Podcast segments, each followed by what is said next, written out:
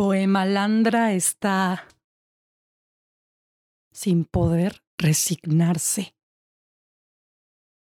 Pero yo ya sabía que iba a irse. Desde que su risa conmigo se volvió monosílaba y respondía a mis kilométricos mensajes con emojis, lo sabía. Desde la vez que por accidente hizo café para uno y no para dos en el desayuno, lo sabía. Yo seguía entregándole mi corazón, sístole diástole, sobre sus fotos, como llamando por la espalda a alguien que no voltea, que no voltea, que no voltea. Pero ya hasta el acto de compartir no podía significar más que un botón entre nosotros dos. Y lo sabía. Quisiera decir que no, que la bala me llegó de repente por la nuca y dejé de sentir instantáneamente. Pero lo mío fue masoquismo lento, de ese que hasta disfrutaba con un tecito, porque ya desde su silencio sabía que perdía mis llamadas a propósito pobres llamadas perdidas en un bosque de fantasmas de llamadas perdidas en un limbo ridículo porque nunca pudieron llegar a ser, porque no dijeron lo que tenían que decir cuando sentían que tenían que decirlo, como mujer a la que se le impidió opinar. Tantas llamadas negadas con su coraje tragado en una procesión de la amargura de no poder existir y yo que existo y que lo sabía, no pude, no quise saltar antes de la lancha amor que se hundía con tal de navegar un ratito más cuando ambos sabíamos que él iba a irse y que con su partida dejaría un surco para poder seguirle. Quiero decir, un botón de seguir disponible, y lo seguía.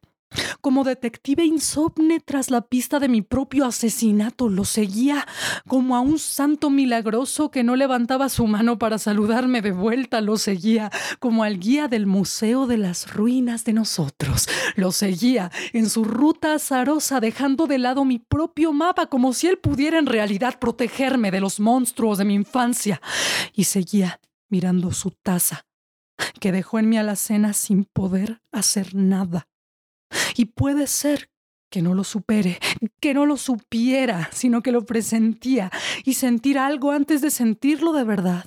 Era como andar cargando un horrible engendro ficticio de la mañana en que se iría. Lo que no sabía, tras toda la culpa y toda la terapia con mi almohada, la voladora, la morada, es que en el fondo yo también quería que todo terminara. No vayas a donde no eres feliz, le dije, mira, si tú no estallas por dentro al verme, mejor no vengas, le dije. Aunque en verdad pensaba que lo valioso era luchar, resistir lo sublime. Por eso yo no me fui cuando hace tiempo antes que él había pensado en irme.